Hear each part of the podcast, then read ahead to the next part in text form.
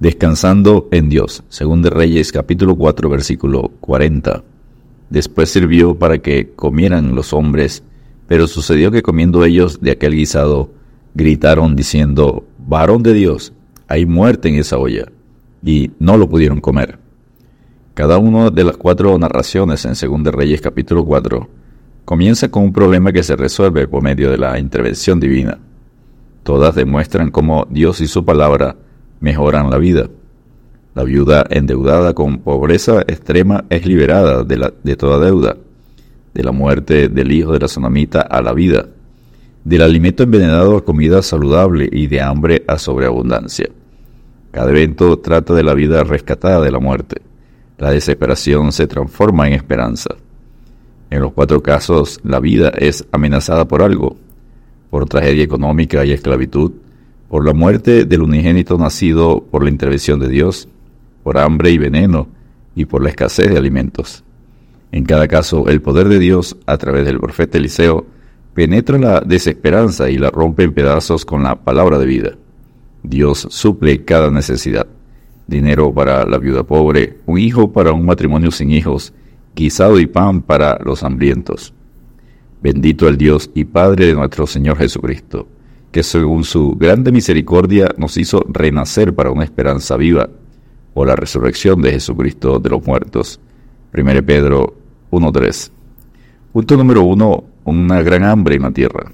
Eliseo volvió a Gilgal cuando había una gran, grande hambre en la tierra, y los hijos de los profetas estaban con él. Por lo que dijo su criado, pon una olla grande y potaje para los hijos de los profetas, según de Reyes 4:38. Eliseo regresó a Gilgal desde donde había iniciado su memorable viaje con Elías, según de Reyes 2.1. Los hijos de los profetas están con él, y aunque había una gran hambre en la tierra, no parecía haber hambre en sus almas. Después que Eliseo hubo acabado su clase de los estudiantes, hizo, dijo a su siervo, pon una olla grande, como Toda escritura es inspirada por Dios y útil para enseñar, según Timoteo 3:16. Podemos buscar una ilustración de la fe en la milagrosa sanidad del alimento venenoso. Punto número 2. La gran olla. Es como símbolo de la fe entregada a los santos una vez por todas. Número 1 era de propiedad común. Pertenecía a toda la escuela de los profetas y todos estaban obligados a su cuidado. A todo creyente se le ha entregado el ministerio de la reconciliación, 2 Corintios 5, versículo 18 al 20.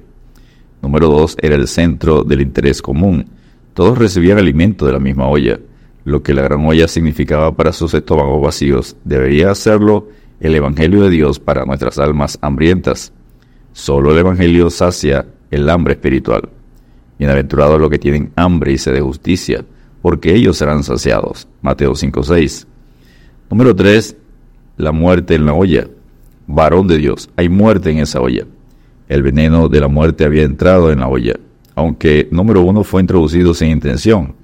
El criado salió y llenó su falda de calabazas silvestres y las cortó en la olla del potaje, pues no sabía lo que era, según Reyes 4:39.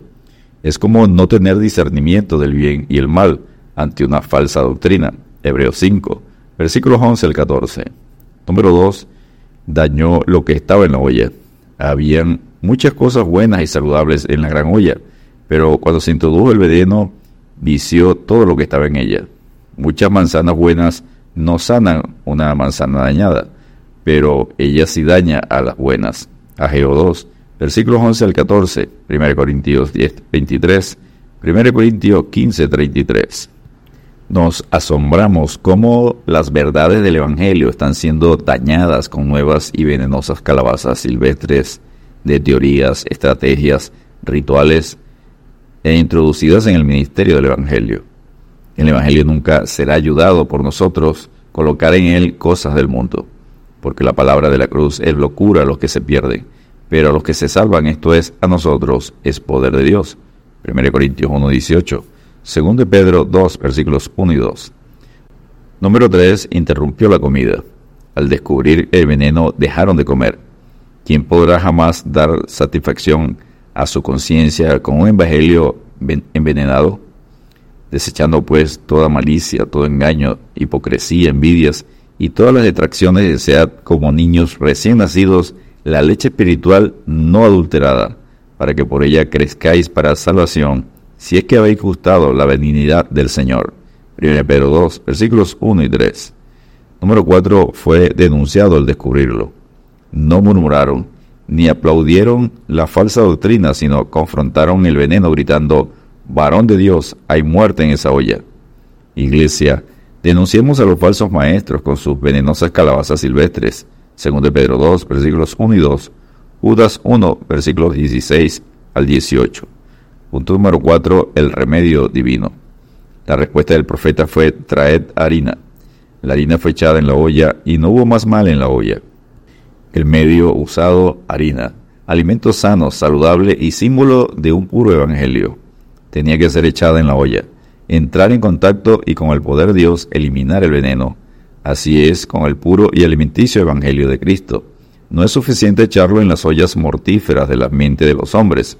Si no es acompañado del poder transformador del Espíritu Santo, el poder mortífero del error y del pecado no serán vencidos. Los resultados obtenidos fueron, no hubo más mal en la olla. El mal había sido vencido con el bien. La harina como símbolo de la incorruptible simiente de la palabra en el corazón lo rectifica todo y satisface las almas hambrientas. 1 Pedro 1, versículos 22 y 23. El Evangelio de Cristo es el poder de Dios para todo el que cree, puesto que lo más insensato de Dios es más sabio que los hombres. 1 Corintios 1, 25. Luego Dios multiplicó el pan, 2 Reyes 4, versículo 42 al 44 Solo habían llevado veinte panes y eran cien profetas. Y dijo Eliseo, da a la gente para que coma, porque así ha dicho Jehová, comerán y sobrará. Descansemos en Dios porque Jesucristo afirma, yo soy el pan de vida. El que a mí viene nunca tendrá hambre, y el que en mí cree no tendrá sed jamás. Juan 6:35. Dios te bendiga y te guarde.